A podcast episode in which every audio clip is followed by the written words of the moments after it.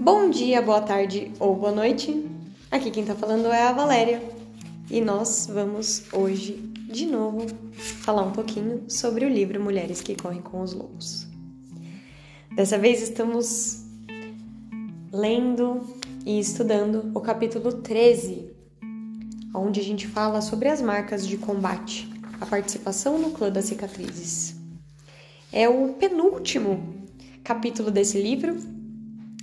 O próximo capítulo é um capítulo bem longo.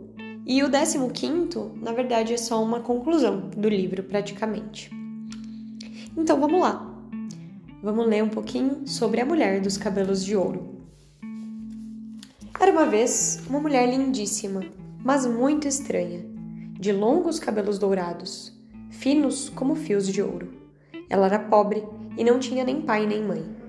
Morava sozinha no bosque e tecia num tear feito de galhos de nogueira preta. Um brutamontes, que era filho do carvoeiro, tentou forçá-la a se casar com ele, e ela, numa tentativa para se livrar dele, lhe deu uma mecha de cabelos dourados. Ele, no entanto, não sabia ou não se importou em saber se o ouro que ela lhe dera tinha valor monetário ou espiritual. Assim, quando ele tentou trocar o cabelo por mercadorias no mercado, as pessoas zombaram dele e o consideraram louco. Furioso, ele voltou à noite à cabana da mulher, matou-a com as suas próprias mãos e enterrou o corpo junto ao rio. Por muito tempo, ninguém notou sua ausência. Ninguém perguntava por sua casa, nem por sua saúde. Na sua cova, porém, os cabelos dourados não paravam de crescer. A linda cabeleira abriu o solo negro para subir em curvas e espirais, e foi crescendo cada vez mais, em arcos e volteios, crescendo até que sua cova se cobrisse de ondulantes juncos dourados. Uns pastores cortaram os juncos anelados para fazer flautas, e quando foram tocá-las, as flautinhas começaram a cantar sem parar. Aqui jaz a mulher dos cabelos dourados, assassinada e enterrada, morta pelo filho do carvoeiro porque tinha vontade de viver. E foi assim que o homem que havia tirado a vida da mulher dos cabelos dourados foi descoberto e levado à justiça para que quem vive nos bosques selvagens do mundo, como nós vivemos, pudesse mais uma vez estar em segurança.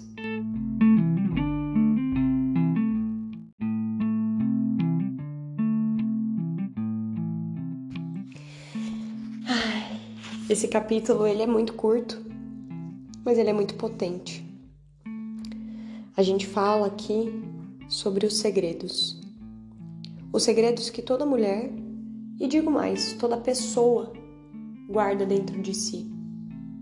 Segredos desde os inofensivos, algo apenas dentro da própria cabeça da pessoa, como segredos pesados, segredos que socialmente devem mesmo ser considerados segredos.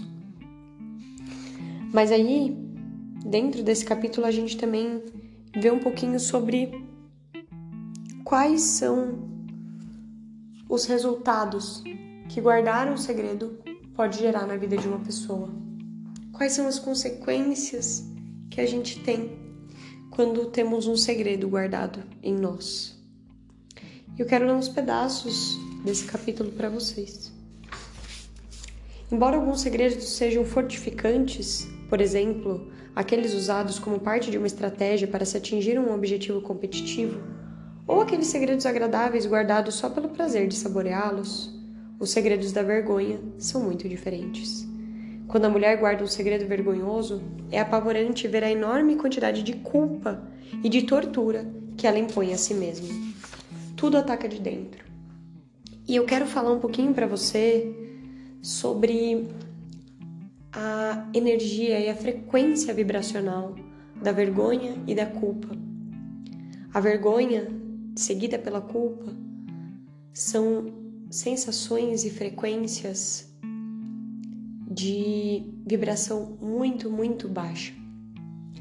E eu acho que esse capítulo ele fala bastante sobre isso, como que você, como mulher, ou você, como um homem, talvez, e com um feminino aflorado, foi ensinado de que ser feminino ser feminina é vergonhoso. Demonstrar prazer é vergonhoso. Falar a verdade é vergonhoso. Se expressar naturalmente é vergonhoso. Então, a gente começa desde muito cedo com palavras como bota vergonha nessa cara. Que ser vergonhice é essa? E tudo isso é implementar, né, na gente, no nosso campo vibracional, na nossa verdade interna, que ser quem eu sou é vergonhoso. Enquanto que a culpa, ela vem de algo que eu fiz. Fazer o que eu faço gera culpa. E essas duas energias, elas são muito impostas para a gente na sociedade, para que a gente não possa ser quem somos, para que a gente continue com medo, para que a gente continue estagnado e não traga de fato toda a essência e toda a potência que podemos trazer ao mundo.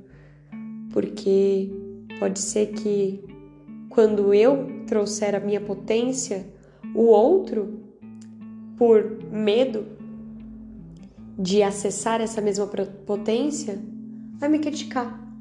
Porque quando eu assumo a minha potência, você também sente a potência dentro de ti. E ao sentir a potência dentro de ti, de acordo com a crença que você tem a respeito disso, você pode sentir vergonha, você pode sentir culpa, você pode julgar. Então o sistema, ele vem massacrando a gente cada vez mais. E pensando nisso, a gente começa a entrar em todo, todo tipo de segredos que as pessoas começam a contar é, deixam de contar na verdade, né? Segredos relacionados a desejos, a sexualidade, a morte, a independência, individualidade, liberdade. Muitas vezes as pessoas elas vivem em situações que elas não têm coragem de compartilhar. E por isso elas ficam anos e anos levando essa bola imensa para frente. Mas sempre é hora de mudar. Sempre é hora de olhar para isso e dar um jeito, né? Tem uma parte aqui no livro que eu acho muito interessante também, que ela traz uma possibilidade de como lidar com esses segredos. Veja o que estiver vendo. Conte para alguém. Nunca é tarde demais. Se você achar que não consegue contar o segredo em voz alta, basta fazê-lo por escrito. Escolha uma pessoa que seus instintos julguem ser de confiança. Se preferir, procure um terapeuta que saiba lidar com segredos. Ele deverá ser uma pessoa solidária, sem nenhuma necessidade de fazer alarde sobre o que é certo e errado, que sabe a diferença entre a culpa e o remorso, que tem conhecimento da natureza da dor e da ressurreição do espírito. E, para finalizar esse áudio de hoje, eu quero ler também mais uma parte. Às vezes também os chamamos de mantos de combate, pois eles são pro a prova da resistência, das derrotas e das vitórias das mulheres como indivíduos e das suas parentas. É também uma boa ideia que as mulheres contassem sua idade não pelos anos, mas pelas marcas de combate. Qual é a sua idade? Perguntam-me às vezes. Tenho 17 marcas de combate, respondo. Geralmente as pessoas não se retraem, mas começam alegremente a medir a sua idade pelas marcas de combate. E eu te pergunto: quantas marcas de combate você tem? Eu não parei para contar as minhas ainda, mas no próximo, quem sabe, eu trago para vocês. Quero te convidar para o próximo episódio, que vai ser diferente desse, de todos os outros.